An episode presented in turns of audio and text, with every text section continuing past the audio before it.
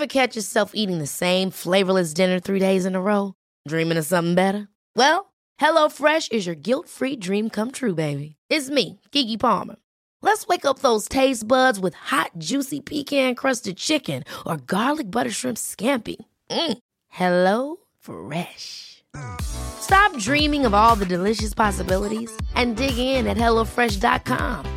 Let's get this dinner party started.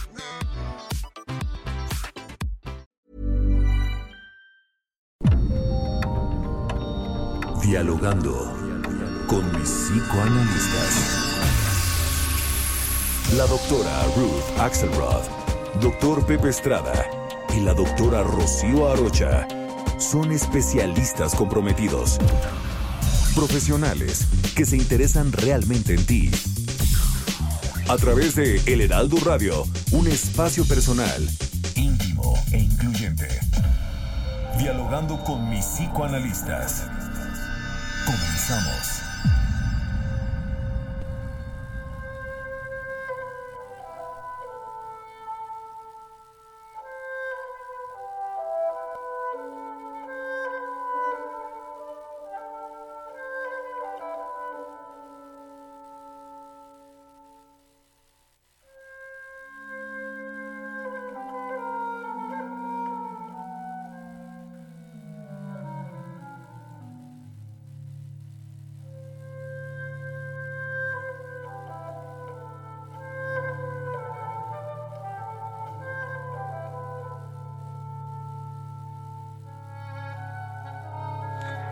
¿Qué tal? ¿Qué tal? Buenos días. Estamos aquí como cada sábado con tanto gusto de recibir a nuestros radio escuchas.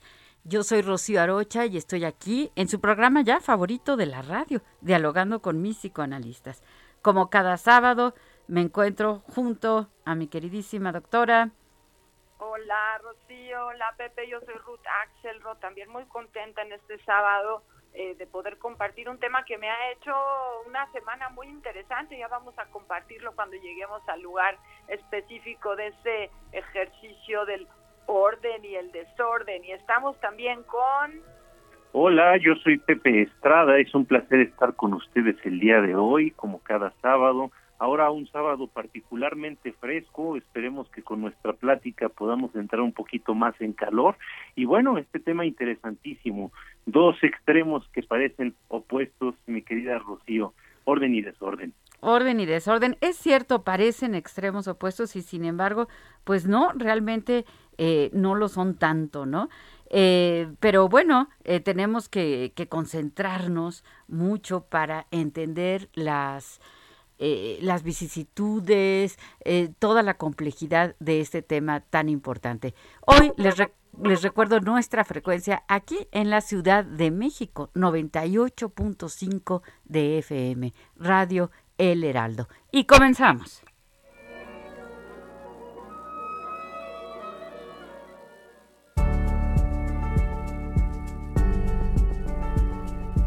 Un lugar para cada cosa o cada cosa en su lugar es una directriz que nos ayuda a pensar en el orden y en el desorden. Ordenar consiste en establecer patrones para colocar objetos o realizar actividades de acuerdo con un plan. Estos patrones pueden ser de distintas formas, alfabéticos, numéricos, por colores, por tamaños, por horarios o como elijamos. El orden conduce a que la persona sea más libre, responsable y madura. El orden exterior habla siempre del orden interior. Por ejemplo, en las estanterías de nuestra biblioteca suele ser un reflejo del orden en nuestra vida, en nuestras prioridades, en nuestras ideas, en nuestro proyecto personal.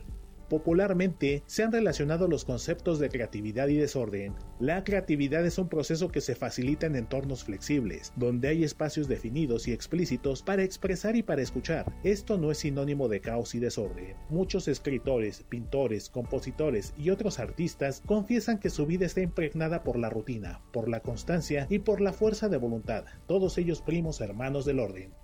En el lado opuesto, un espacio permanentemente desordenado puede reflejar un trastorno de la voluntad, poca constancia, inconsistencia de los objetivos diarios y por lo tanto inconsistencia del propio proyecto personal de vida, del rumbo del barco. Un orden rígido, inflexible, convierte a quien lo practica en un neurótico, ya que le impide vivir de forma relajada y fluida. Es entonces cuando nos hallamos ante una personalidad perfeccionista, una manera enfermiza de vivir el orden y que se caracteriza porque la persona nunca está satisfecha con lo que hace, ya que todo podría mejorarse, lo que conduce a la insatisfacción. La persona perfeccionista tiene un nivel de exigencia consigo misma y con los demás excesivo y vive acompañada del miedo al fracaso. Ordenar, clasificar y organizar son actividades favoritas de los obsesivos. Evidentemente, estas tareas tienen un valor intrínseco. Es más fácil encontrar objetos o recuperar determinada información si todo está ordenado. Pero a veces, la obsesión por el orden puede ser un reflejo de que la persona piensa que es posible ordenar la vida en sus aspectos generales, de que las catástrofes inesperadas pueden ser evitadas. Por otro lado, demasiado desorden puede ser la manifestación de un trastorno de la voluntad, como apatía, depresión, ansiedad y en menor medida de un trastorno de la personalidad. Recuéstate en el diván y reflexionemos sobre tu orden o desorden. Comenzamos.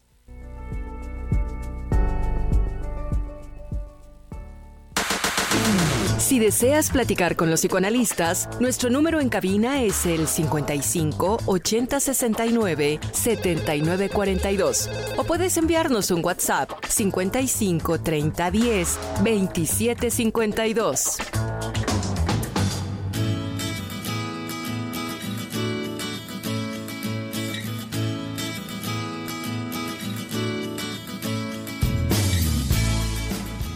Dice, dice Bert Hellinger, el orden da paz y posibilidades.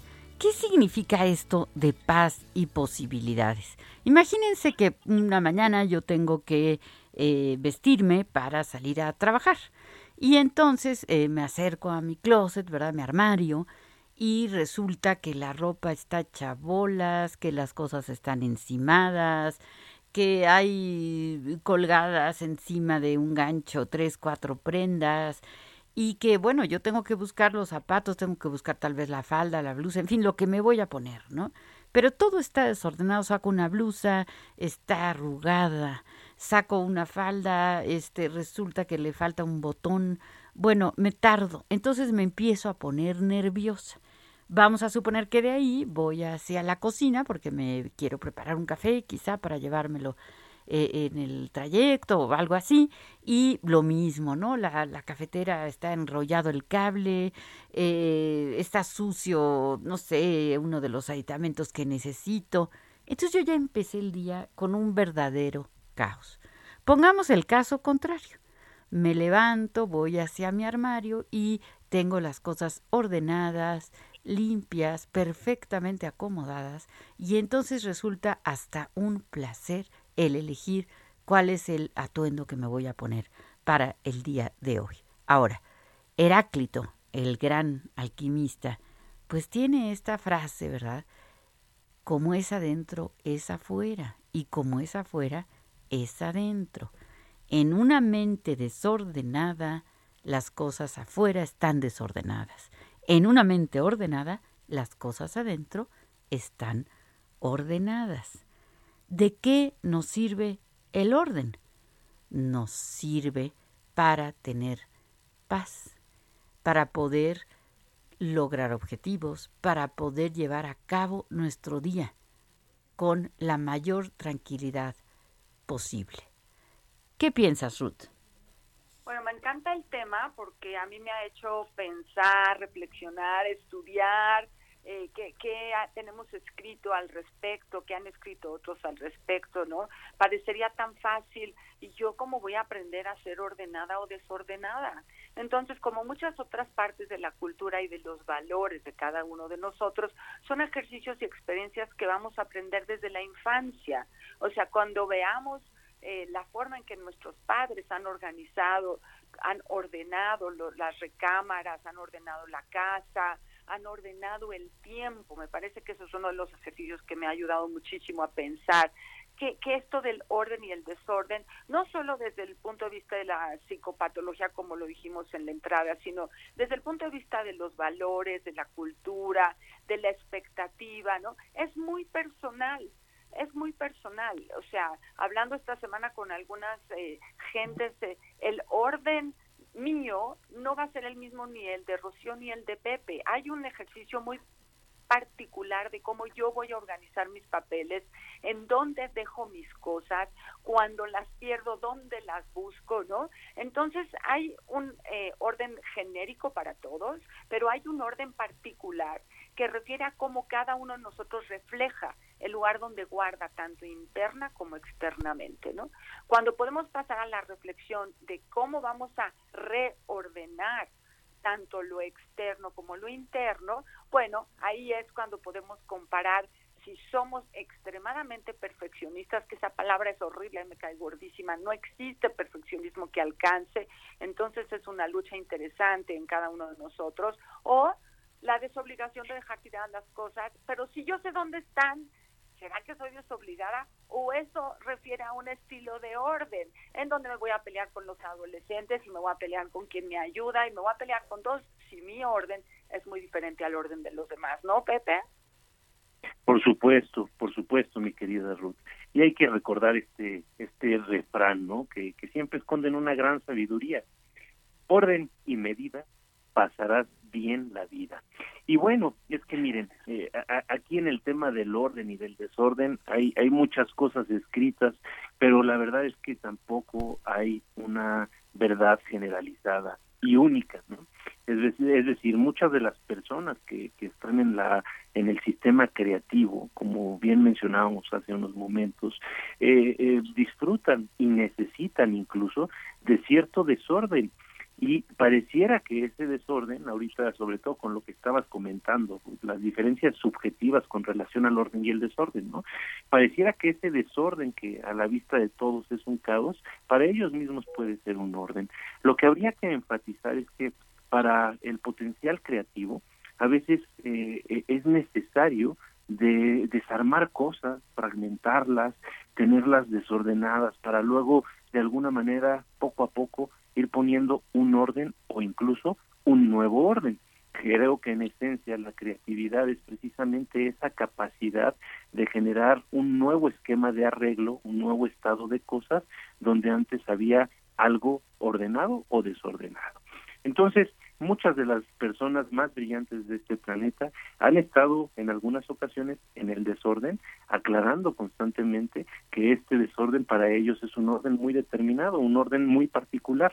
Estaba pensando en, este tema eh, precisamente en el caso del pintor estadounidense Jackson Pollock, este eh, exponente eh, brillante del expresionismo abstracto este americano eh, que hace estos cuadros que parecen salpicaduras de pintura a, a lo largo de, de, un lienzo y que a veces cuando los vemos pareciera que el cuate nada más estaba jugando al azar a aventar manchas de pintura. Bueno él se ponía profundamente iracundo cuando le decían que sus pinturas eran una manifestación del caos, porque en realidad cada una de esas manchas estaba perfectamente pensada por él. Entonces, justo creo que es un gran ejemplo que nos puede ayudar a pensar. ¿Y cuántos de nosotros, Rocío, Ruth, no tenemos en nuestros eh, eh, estudios, en nuestros consultorios, en, en, nuestros escritorios, algo que podría parecer un desorden, pero que en realidad si se atreven a movernoslo, nos ponemos ahora sí que como una furia, ¿no? Porque sabíamos precisamente el lugar en el que estaba cada cosa, aunque pareciera desordenada, pero cuando nos la mueven no la podemos encontrar absolutamente en ningún lado. Es algo desesperante, ¿no, Rocío? Así es, así es, Pepe. Eh, tenemos un mensaje de Ana Lilia Peris que me parece que nos abre, nos abre muchas posibilidades. Dice, excelente tema, gracias. El orden te ayuda para no anclarte al pasado, eliminando la basura material y emocional y así disfrutar el presente. Ordenando permites que llegue lo nuevo sin miedo a la carencia. Eh, ¿Nos pueden dar tips para ordenar la mente y lo material? Eso es lo que nos comenta eh, Ana Lilia Pérez. Eh, de una vez le doy las gracias al Señor Jesús de Colima, que nos desea feliz año y agradece el contenido del el programa. Eh, Ruth, eh, entiendo que tienes un mensaje y también pues vamos, vamos con tips para, para nuestros radioescuchas. Ay, bueno, pero es que esa cosa de Annalina Peri me dio un poco de ansiedad porque eso de tener que ordenar y reordenar y cuidar el tiempo y dejar el pasado atrás para poder ir al futuro y tener los pies en el presente es un reto de todos los días. Eh, cuando podemos entender esta cuestión del orden exterior como un reflejo del orden interior y viceversa, porque entonces podemos tener este ejercicio de espejo, ¿no? Nuestras neuronas espejo, que lo que sentimos y lo que vemos también lo reflejamos en nuestra conducta, pues es como una un reto gigante para todos los días, ¿no? Eh, ¿qué, qué, qué pensaría en relación con los tips?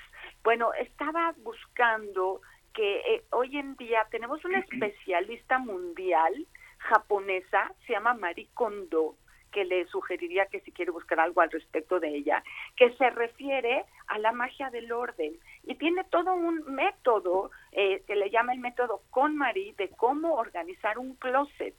Y quiero contarles la historia de que yo vi a alguien organizar su closet y dije, ay, qué meticuloso. Pero ahora que vi el video, vi que ella, esta persona, la que yo vi, aprendió de otra persona a poder guardar sus camisas en un lugar, sus camisetas en otro, por colores, sí, lo dijimos en la entrada, por eh, cosas que se usan y por ahí está la obligación de poner atención a lo que no se usa y aprender a desprenderse de lo que ya no va a ser útil para uno, pero que sí puede ser útil para el otro. Entonces esto de arreglarse o arreglar al otro va a poner a los valores personales en entredicho, porque si yo quiero guardar los pantalones de hace 10 años, no voy a tener lugar para los nuevos. Y si quiero traer los nuevos, como dice entonces nuestra radio escucha, se van a quedar todos juntos en el mismo lugar, Rocío, y mi ropa va a estar toda arrugada. Pero ¿a quién le hago caso? No, ¿por qué me tengo que deshacer de mis cosas? ¿No? Es muy interesante, creo que eh, nos lleva a cosas muy significativas, pero ya hablé mucho y les voy a leer lo que dice la señora Lolita, que ha estado enviando algunas ideas y nos dice, hola apreciados doctores, muy buenos días. Qué elección de tema tan interesante. Me encanta estar con, con ustedes en este mi programa favorito y el tema de hoy me atañe personalmente, pues de un tiempo para acá, siendo yo una persona muy ordenada, me he tomado en algo, en, eh, a, describirme como cosas que acumulo que ya no necesito en mi casa.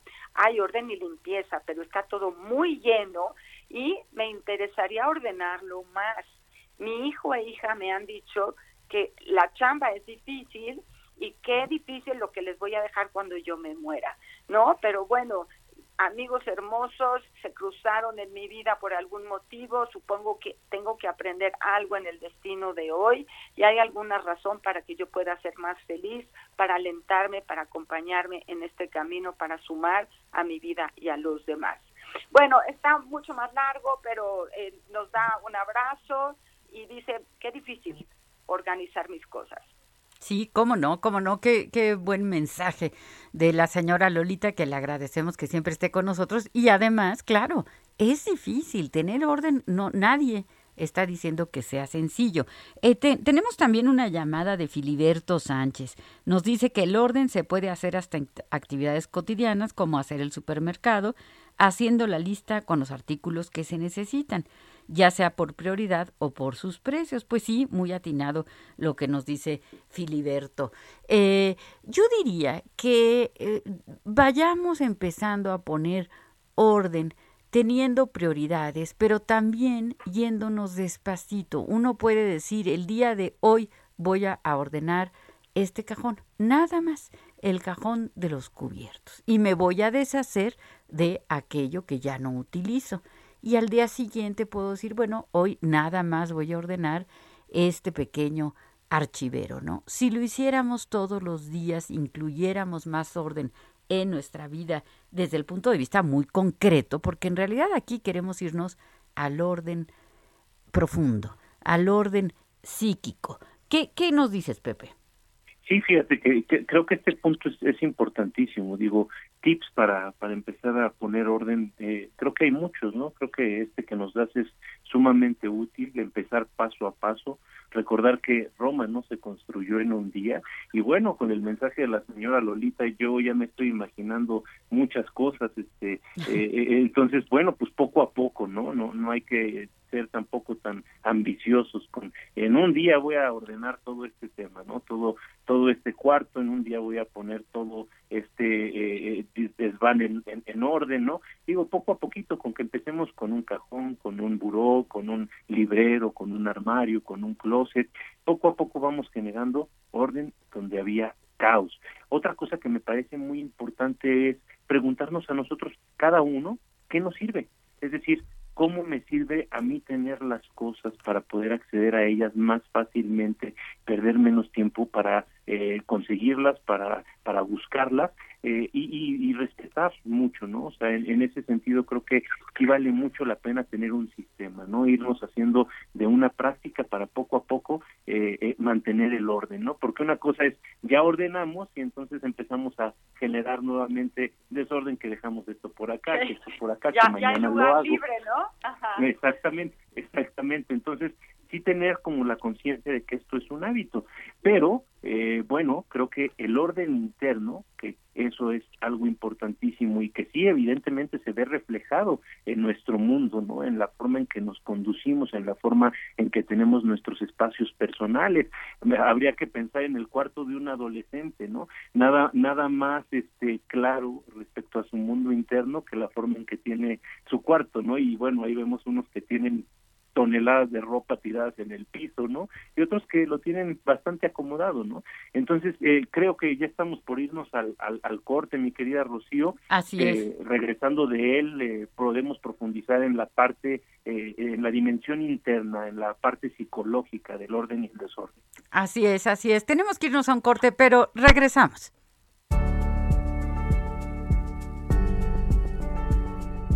En el mundo existen tanto personas ordenadas como desordenadas, que no es lo mismo que organizadas y desorganizadas. Cada una convive con su propio entorno y sus propias características, y seguramente cada una podrá decir que la situación en la que se encuentra es la que mejor les acomoda o la que les tocó vivir.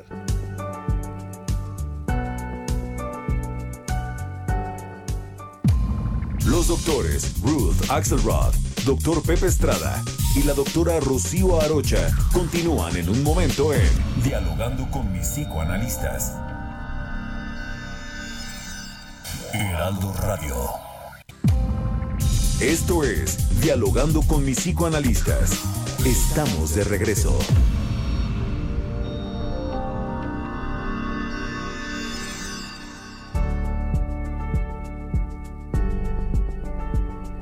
En un estudio de la Universidad de Minnesota se comparó una habitación desordenada y otra ordenada y se concluyó que las habitaciones desordenadas generaban un mayor pensamiento creativo. Esto concuerda con la creatividad mostrada por Albert Einstein, Mark Twain y Steve Jobs, quienes siempre alardeaban de tener su escritorio muy desordenado.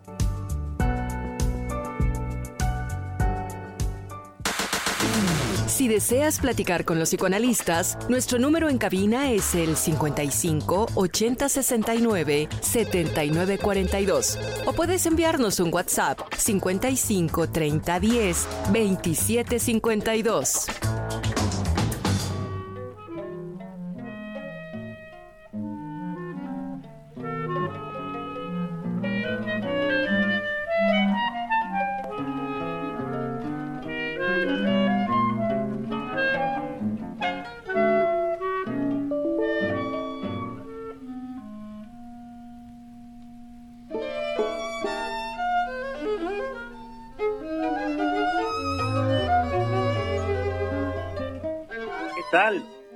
De regreso en nuestro programa favorito de la radio, dialogando con como cada sábado, con temas de actualidad. Ever catch yourself eating the same flavorless dinner three days in a row? Dreaming of something better? Well, HelloFresh is your guilt-free dream come true, baby. It's me, Kiki Palmer. Let's wake up those taste buds with hot, juicy pecan crusted chicken or garlic butter shrimp scampi. Mm. Hello Fresh. Stop dreaming of all the delicious possibilities and dig in at HelloFresh.com. Let's get this dinner party started.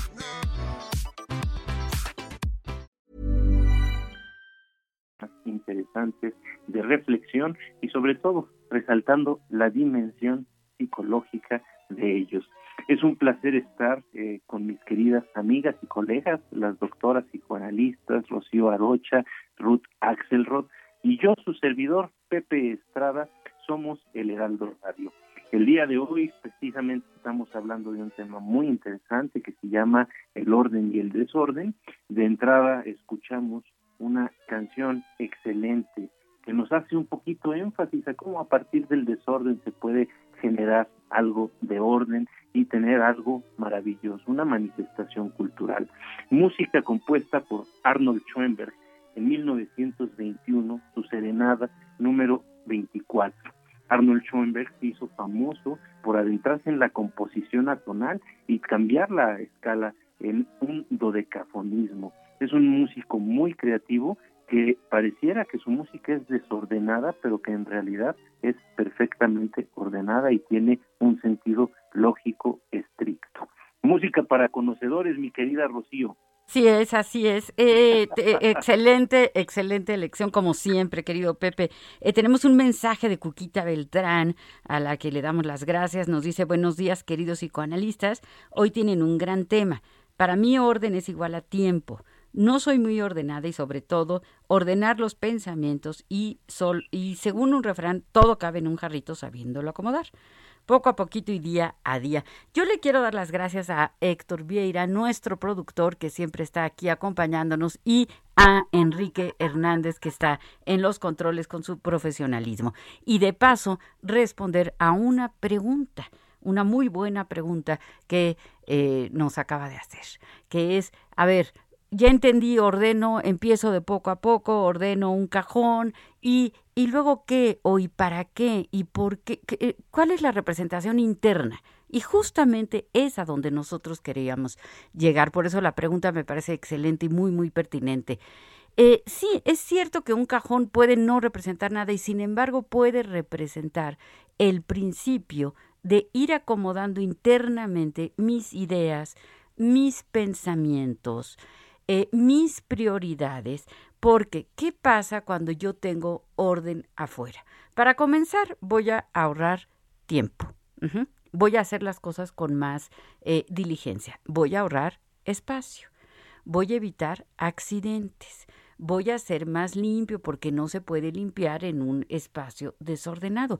Pero lo que importa es adentro adentro de mi pensamiento. Si mi pensamiento está hecho un caos, si no estoy enfocada, si no sé exactamente qué quiero hacer primero, qué quiero hacer después, para qué quiero hacer esto, entonces, cuando no ponemos toda la atención en algo, el pensamiento tiende al desorden, tiende al caos, y el caos nos lleva a la angustia, a la ansiedad, a la desesperación, a la inquietud. Cuando yo estoy ordenando afuera, en representación, estoy ordenando adentro. Ahora, por ejemplo, si yo tengo un problema en el trabajo o estoy hecho bolas con respecto a mi trabajo, pues lo que debo de ordenar de preferencia es mi escritorio, mi agenda, eh, eh, mis archivos en mi computadora.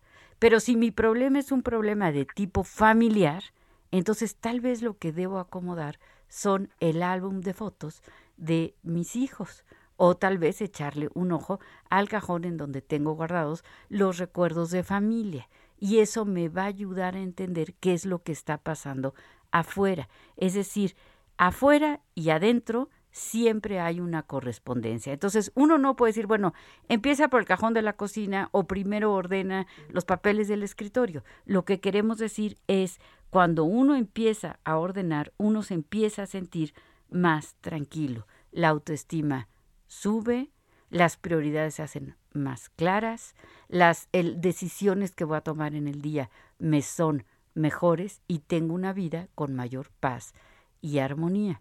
Yo también quisiera hablar, y, ya les voy a hacer también la palabra a mis compañeros, pero yo también quisiera hablar un poquito del orden en cuanto a el orden familiar, es decir, el padre es el padre, no es el hijo. Una familia ordenada es donde el padre hace las funciones de papá y el hijo las funciones de hijo. Se convierte en un desorden cuando un hijo se le llama hijo parental, ¿verdad? Tiene que cuidar al padre o a la madre que son irresponsables o que tienen un problema de adicción o lo que sea, y entonces no pueden poner orden en la familia. El orden en la familia es que mi esposa es mi esposa y que no puedo traer a mi suegra a vivir conmigo eh, y que duerma en la misma recámara que mi esposa y que yo, pues eso es un desorden, ¿no? Entonces, hay un orden también sistémico dentro de la familia que tenemos que entender por fuerza y que si no entendemos se nos hace pues ahora sí verdaderamente un, caos. Entonces de ahí está esta importancia, ¿no? Eh, tenemos un mensaje de una señora que dice, tengo 70 años, viuda, y mis hijos quieren que me deshaga de cosas que para ellos están viejas y maltratadas. ¿Nos pueden comentar por qué no podemos deshacernos de nuestras propiedades, ropa, regalos, etcétera? Bueno, qué pregunta tan importante. ¿Qué nos dices, Ruth? Bueno, tengo, yo no quiero hablar yo, quiero usar un mensaje muy lindo, tengo varios de hecho, ¿no? Que eso es lo más importante. Vamos a escuchar a los demás y sí creo que eh, si podemos llegar con esta idea que si nos ordenamos todos los días, va a ser más fácil el día que vayamos al cajón porque no echamos al cajón simplemente cosas, porque no nos hicimos de cosas que no iban a tener un futuro feliz para nosotros, ¿no? Pero nos dice, eh, nos dice Nora, mi comentario para este programa yo soy Nora Rodríguez, saludos a mis especialistas favoritos. Me gusta mucho su programa. El orden para mí en general es difícil porque como la mayoría tengo muchas cosas que no uso, pero me es difícil desprenderme de las cosas. Y como menciona después, ya no hay espacio para lo nuevo, pero he iniciado la depuración en este año para que la energía en mi casa fluya positivamente, deshaciéndome poco a poco de lo que ya no me queda o de plano nunca utilizo para tener todo más ordenado. Esta parte de, de quiero retomar, darle las gracias a Nora por sus palabras, pero esta parte en donde tenemos que decidir esto que, que, retomas en relación con la autoestima, Rocío y Pepe, ¿no? Que cada vez que tengo que decidir si me quedo con algo, lo desecho, si lo pongo en la bolsa de lo que voy a regalar, en la bolsa de lo que voy a vender, en la bolsa de lo que voy a tirar. Son decisiones pequeñas que ayudan a estimular la capacidad de poder marcar qué es importante para mí en este momento o qué no es importante. Y esas son las cosas de los tips que alguien nos preguntaba por ahí. ¿Cómo le hacemos? Poco a poquito, ¿no? Y bueno, María también nos dice buenos días para todos, sus temas siempre por demás muy interesantes. Gracias por orientarnos en temas tan accesibles.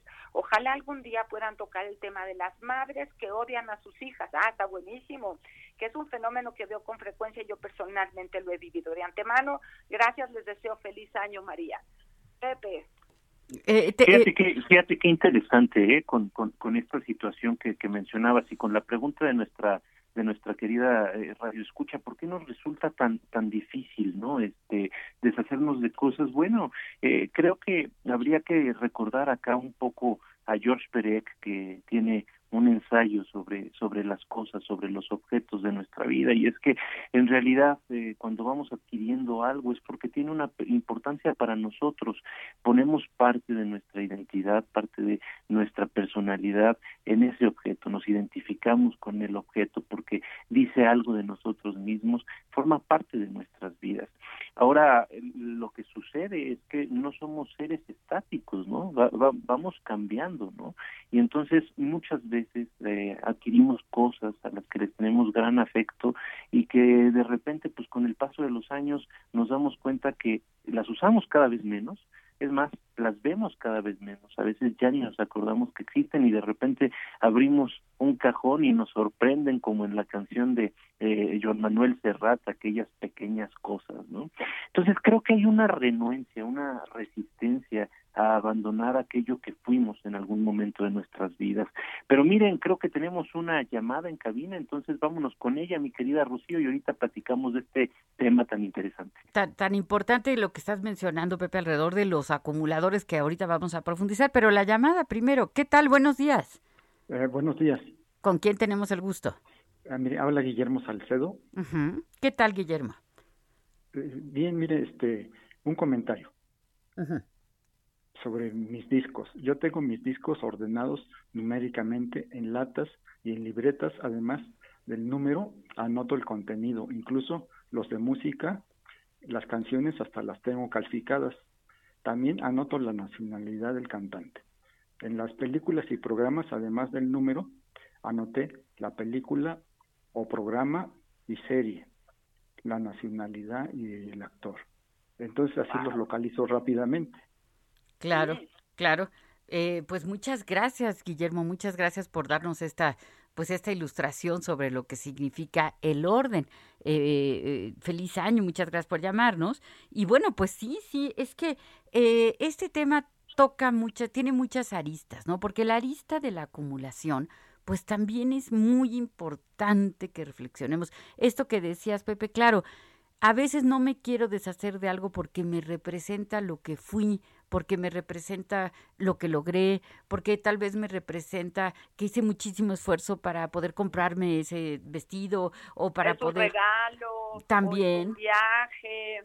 Exacto, recuerdos de un viaje que tal vez no voy a volver a ese lugar o creo que no voy a volver y entonces son recuerdos que forman parte de una vida.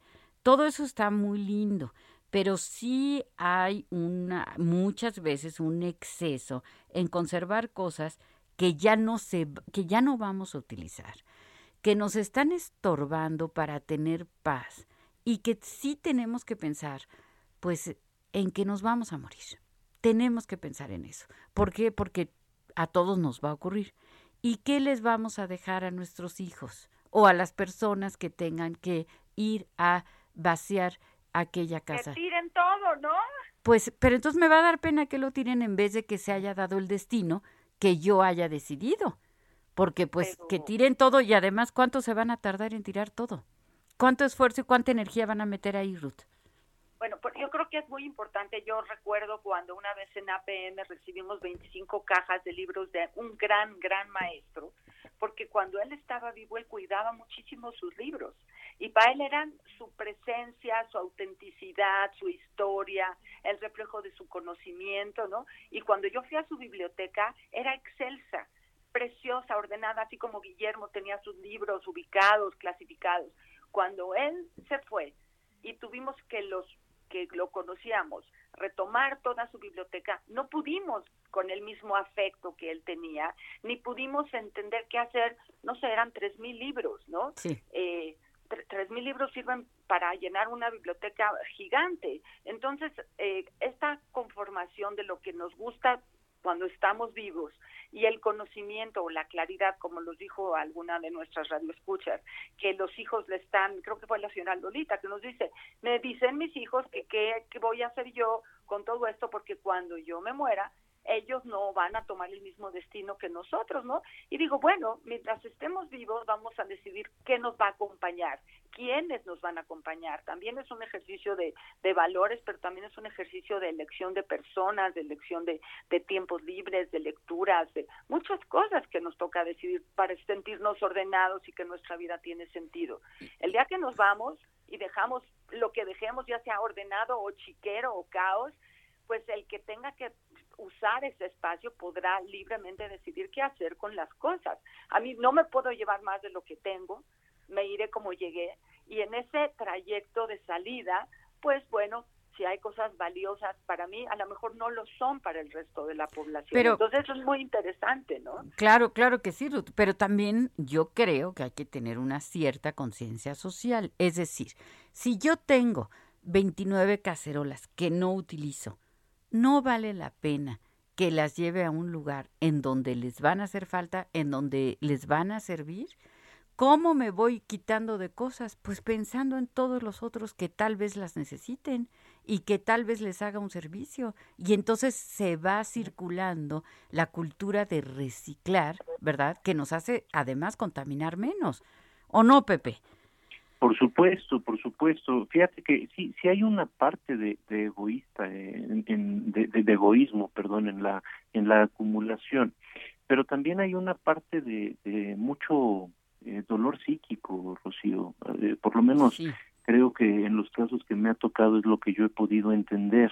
Eh, el, acumular cosas es una forma de canalizar la ansiedad, una ansiedad y una angustia que no nos es fácil manejar, eh, a través de, del comprar de una forma compulsiva, del adquirir y del llenar espacios, que como bien decimos, el espacio interno es un, eh, eh, digo, el espacio externo es un reflejo interno, de, es un reflejo del espacio interno, lo que podríamos decir es una casa llena de cosas, es una persona que está tratando de llenar vacíos que no se acaban de llenar internamente, pero también podríamos verlo como, como el, que el comer compulsivo en algunas personas, ¿no? Son son conductas que están muy próximas a, e, entre ellas no entonces sí evidentemente este egoísmo de no pensar bueno estas cosas que tienen años ahí acumulando polvo que yo ya no uso que yo ya no veo que en realidad no me acordaba que tenía pueden servirle a otras personas este que, que pueden hacer un uso eh, digno eh, nutritivo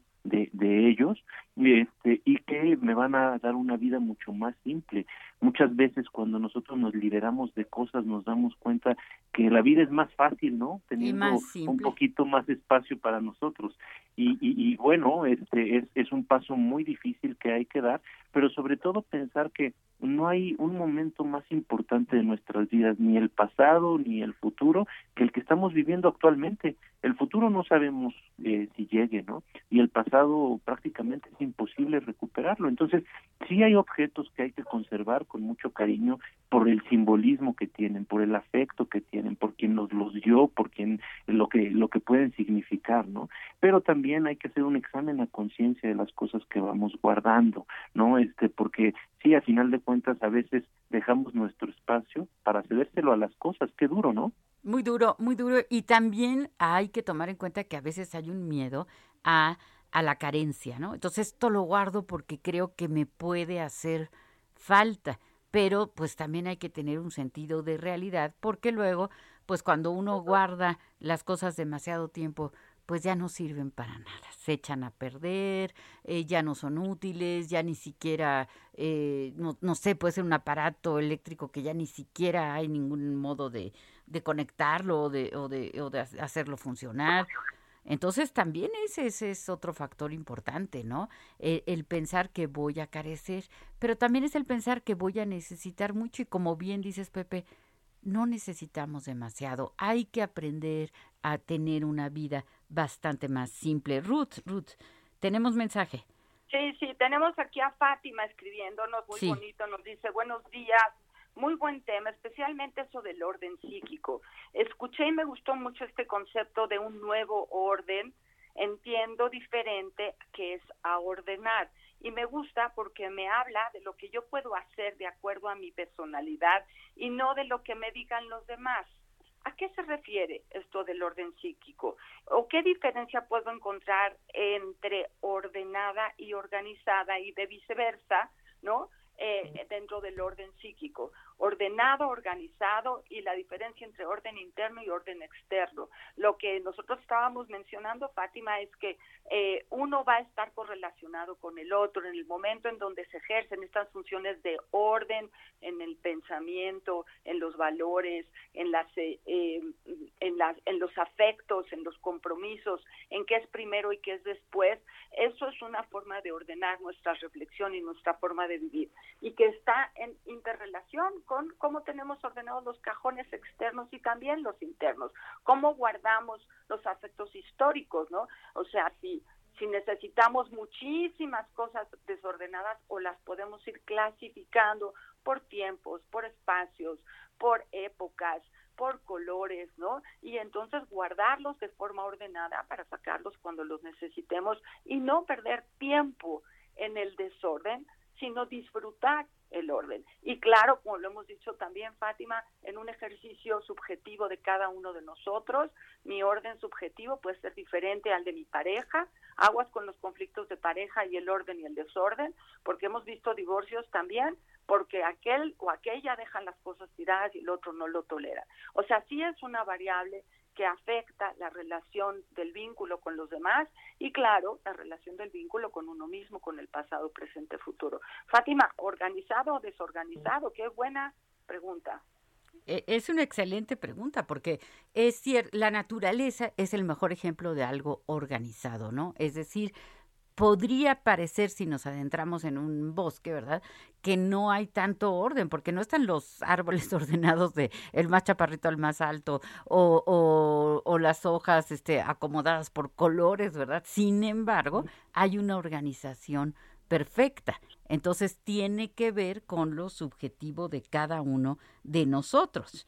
No, no necesariamente, como dijimos desde un principio, eh, el orden para uno es el orden para el otro. Ahora, el orden psíquico es cómo están mis pensamientos, cómo están mis afectos. Paso en un segundo de un estado de ánimo al otro, en un segundo de un eh, pensamiento positivo a uno negativo, no sé ni lo que estoy pensando, tengo la cabeza en 20 lugares al mismo tiempo o me concentro en una sola actividad, en una sola cosa y la llevo de principio a fin. Son cosas. Sí, por, por, supuesto, por supuesto, eh, Rocío. Y fíjate que esta parte del, orden interno, creo que sí, sí hay que resaltarlo mucho, tiene que ver con la forma en que vamos asimilando y acomodando también nuestras experiencias, nuestras emociones, nuestros sentimientos, nuestras ideas y nuestras fantasías. Cómo asimilamos las cosas que vivimos en el día a día. A veces tenemos la tendencia a hacer como que no vivimos algo, hacer como que algo no pasó, hacer como que no me importa, hacer como que después pienso en ello y se van acumulando cosas internamente, se van acumulando pendientes, se van acumulando este tareas por realizar anímicamente que después nos cobran la factura. Adentro empezamos a tener un caos porque se empiezan a fusionar emociones y sentimientos y a veces ya no sabemos ni qué es qué, ¿no? Este, con, como el lonche de los niños en la primaria, que a veces no se lo comen y, la manzana y el sándwich después de dos semanas ya son una masa, una masa amorfa, perdón. Entonces, entonces un poco así con, con los sentimientos y las emociones, ¿no? Asimilar, metabolizar y sobre todo ir acomodando lo que vivimos. Desechar lo que no nos sirve. Sí. Ya estamos para irnos, pero José Solís dice algo muy lindo. Dice, José nos dice, el rico no es el que vive con muchas cosas y objetos, sino el que puede prescindir de ellos estando bien. Saludos, José Solís, gracias. Qué, bonito mensaje, señor José Solís. excelente mensaje, me encanta, me encanta. Y justo estaba yo diciendo esto de desechar, ¿no? Eh, desechar aquello que ya no utilizamos, eh, canalizarlo, darlo a quien lo va a aprovechar mejor sería como muy, muy importante. La siguiente semana vamos a estar hablando sobre eh, el deseo o no de tener hijos. Justamente aquí está un bebé al que no queremos escuchar llorar porque nos vamos. Pero bueno, hasta el próximo sábado. Qué gusto. Soy Rocío Arocha. Feliz sábado.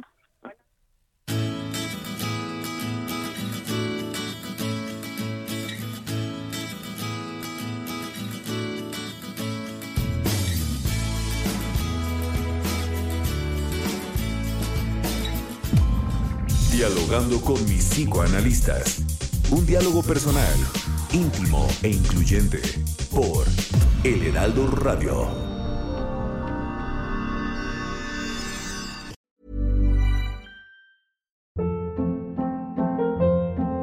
Hold up. What was that? Boring. No flavor. That was as bad as those leftovers you ate all week. Kiki Palmer here, and it's time to say hello to something fresh and guilt-free. Hello Fresh. Jazz up dinner with pecan-crusted chicken or garlic butter shrimp scampi. Now that's music to my mouth. Hello Fresh. Let's get this dinner party started. Discover all the delicious possibilities at hellofresh.com.